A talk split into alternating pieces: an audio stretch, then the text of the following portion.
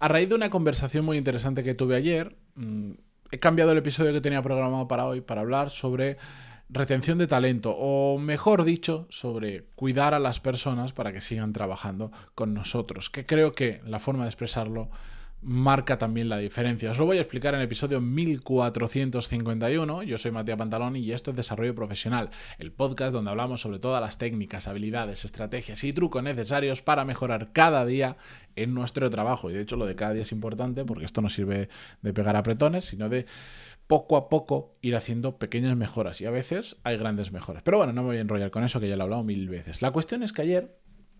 Em, eh, eh, durante un trayecto en coche em, compartía conversación con una persona de mi equipo y yo le pregunté genuinamente, le digo, oye, ¿qué tal? Se incorporó hace unos meses, ahora dos, tres meses, y le digo, ¿qué tal? ¿Cómo va?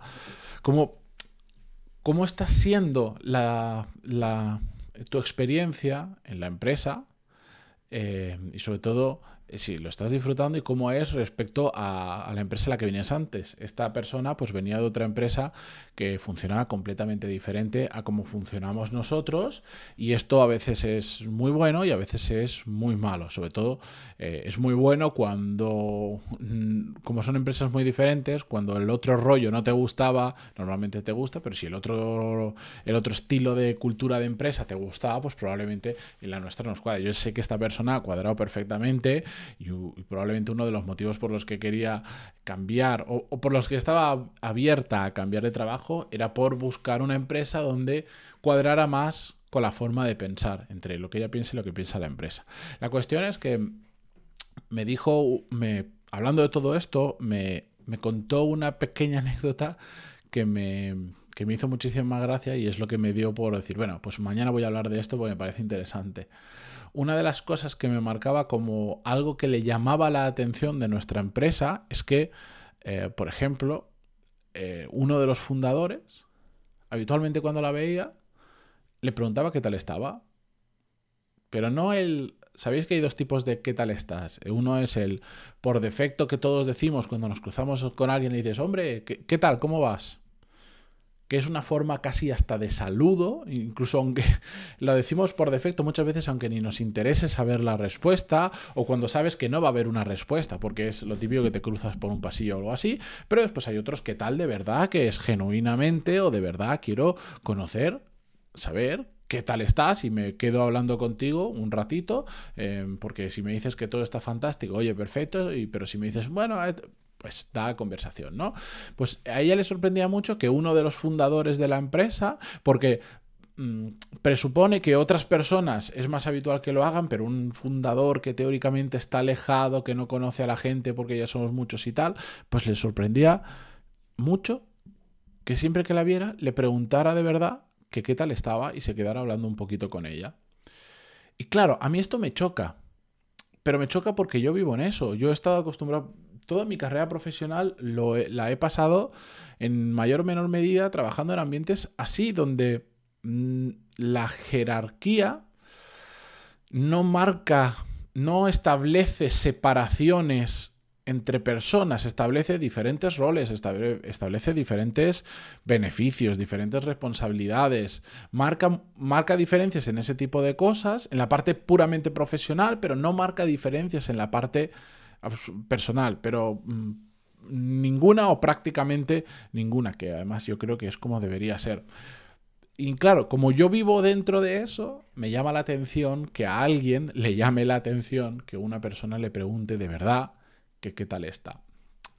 Después, bueno, la conversación siguió, fuimos hablando de más temas y yo me quedé pensando, porque es un tema al que yo, de hecho ya le he dedicado algún episodio, pero que constantemente le doy vueltas y cada vez que yo escucho lo de retención de talento, a mí me salta una alarma, porque he visto tanto humo respecto a este tema que cuando alguien me dice, en nuestra empresa tenemos una política de retención de talento, yo presto mucha atención porque lo que me he encontrado es que normalmente suelen ser muchas acciones que no necesariamente están, ¿cómo decirlo?, ligadas con la realidad de lo que la gente necesita. Es decir, Para mí, por defecto, ya si le llamas retención de talento, estás creando una separación con la realidad por ponerle un nombre pomposo que a veces hace que hagamos acciones separadas de la realidad. Para mí, se trata de cuidar bien a la gente porque, uno, te sale de forma natural, porque tú quieres cuidar bien a la gente, no cuidarla mal.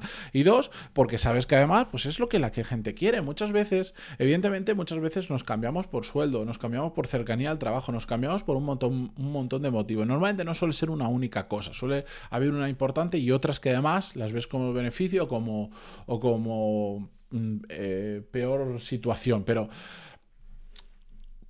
que la gente esté a gusto donde está trabajando es muy, muy importante. De hecho, cada día lo es más.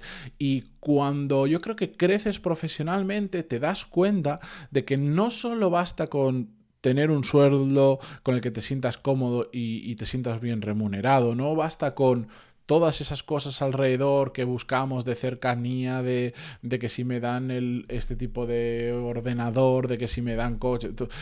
Además, lo que queremos es estar bien donde estamos trabajando. Y muchas veces, mm, a medida que vamos aprendiendo, vamos viendo que no todo es el dinero o esas otras cosas, que a veces merece más la pena ganar un poco más de dinero o no tener determinada responsabilidad, determinado título en LinkedIn o lo que sea, a cambio de estar en un sitio donde sabemos que de verdad nos van a cuidar, donde estamos a gusto trabajando. Y eso, y ahora vuelvo lo ligo con eh, la conversación que, y el ejemplo que os ponía, eso pasa muchas veces por hacer cosas muy normales, muy pequeñitas, muy del día a día, de las que todos podemos hacer. En cambio, perdón, por ejemplo, el preguntarle a alguien de tu equipo, ¿qué tal estás? El cuando ves a una persona de tu equipo o no de tu equipo, que le ves cara de que tiene un problema, el intentar ayudarle de verdad.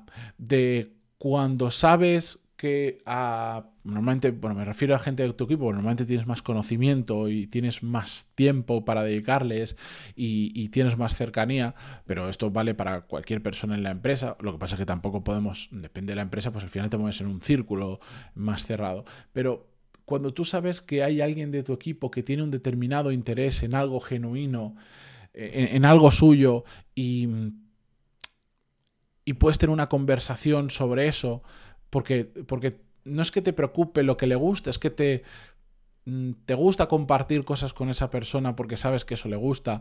Em, pequeños gestos de cuando una persona te pide, esto es una chorrada, pero de que cuando una persona te pide un día libre, ni siquiera le preguntes para qué es y si se lo preguntas es porque, por la mera curiosidad, pero sin ningún tipo de intención profesional de te lo voy a permitir o no te lo voy a permitir, que esto diréis, pero qué chorrada, pues hay muchas empresas donde, donde cuando tú pides un día de vacaciones o un día libre, te preguntan activamente para qué es. Y si es algo que no les gusta, te van a mirar mal o incluso te lo van a denegar. Pues esos pequeños gestos valen en ocasiones muchísimo más que mm, el hacer un siguiente team building, que el, montar unas cervezas a las 8 de la tarde los jueves eh, para así intentar que la gente se quede hasta más tarde para trabajar, donde al final lo que haces es poner una, una como la, la, zanahoria delante del burro para que siga caminando. Eh, ya me entendéis.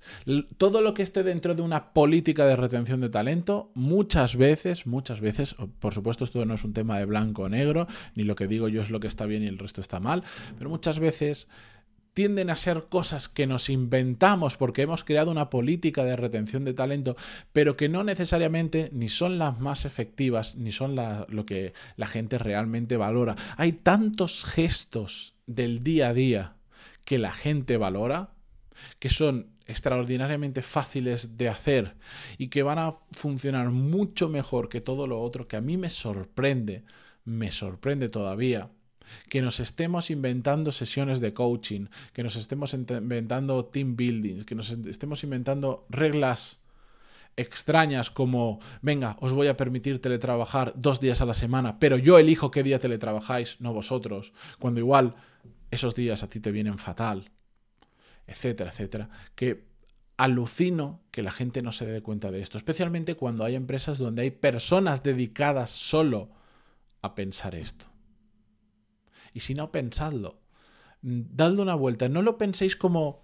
Imaginar, si ahora vosotros os dijeran, tenéis que crear una política de retención de talento de la empresa, lo mejor que podéis hacer es intentar extraeros de vuestra posición, intentar borrar las palabras eh, política de retención de talento de vuestra cabeza y decir, ¿cómo le gusta a la gente que le traten? ¿Cómo me gusta a mí? ¿Cómo sé que le gusta a mi compañero y a esa persona? En el día a día, ¿qué gestos puedo hacer en el día a día o de vez en cuando para que esa persona trabaje más a gusto? Igual, a esta persona, yo por ejemplo soy un tiquismiquis increíble de trabajar con buen material de, con buen material de trabajo, con un buen ordenador, con una buena pantalla, con un buen teclado, con un buen ratón y de hecho como en general no la gente no se suele preocupar por esto, lo que hago es siempre que puedo porque hay empresas en las que no se puede, pues me lo compro yo y yo uso mi propio material. Yo tengo aquí todo mi material. De hecho, tengo en YouTube, en YouTube un vídeo mostrando todo lo que utilizo para trabajar, que todo entra en una mochila. Oye, pues si la empresa ¿Por qué no? A una persona que le gusta trabajar con esto le das eso. Y hay otra gente que le da exactamente igual. Que yo todo el que entra en mi equipo le digo, ¿qué necesitas? ¿Qué material necesitas? La mayoría de gente no necesita nada, pero el saber que lo que van a necesitar enseguida lo van a tener y me da igual, me voy a saltar lo que diga mi política de empresa, porque puedo en este caso, pues una empresa muy pequeñita y muy de ir por casa, digamos, pero si esta persona ahora me dice, es que estoy hasta el moño de este ratón que tiene cable y no puedo trabajar bien, me gustaría tener un inalámbrico, ya me voy a buscar yo la vida para que tenga un puñetero ratón inalámbrico, ¿Qué va a costar 10 euros. Y esa persona al final lo que va a decir, joder, Matías me cuida, porque cuando necesito algo, aunque sea una tontería como un ratón inalámbrico, y aunque la empresa no de ratones inalámbricos, él se busca la vida para conseguírmelo, para que yo esté un poquito más cómodo, un poquito más feliz. Y esos gestos la gente lo valora mucho, al igual que nosotros valoramos mucho los gestos que sean. Pensarlo, ¿qué os gusta que haga cuando vuestro jefe hace una cosa bien de este estilo? ¿Qué es?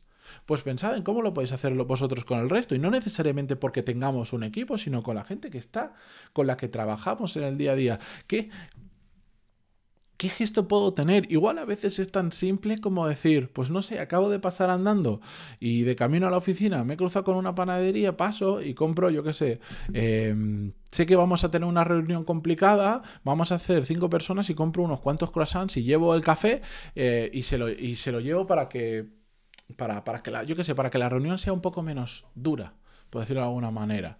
Y la gente de repente que sabe que dice, madre mía, la reunión que tenemos ahora, qué pesadez, que no sé cuánto, qué complicado va a ser, y tú llegas con eso y justo hay una persona que no había desayunado o que tiene un hambre de muerte o que le encanta el dulce y le haces aunque sea la mañana feliz. Y esos pequeños gestos repetidos en el tiempo y haciéndolos de forma genuina, se valoran muchísimo gestos como ¿qué tal estás? Entonces,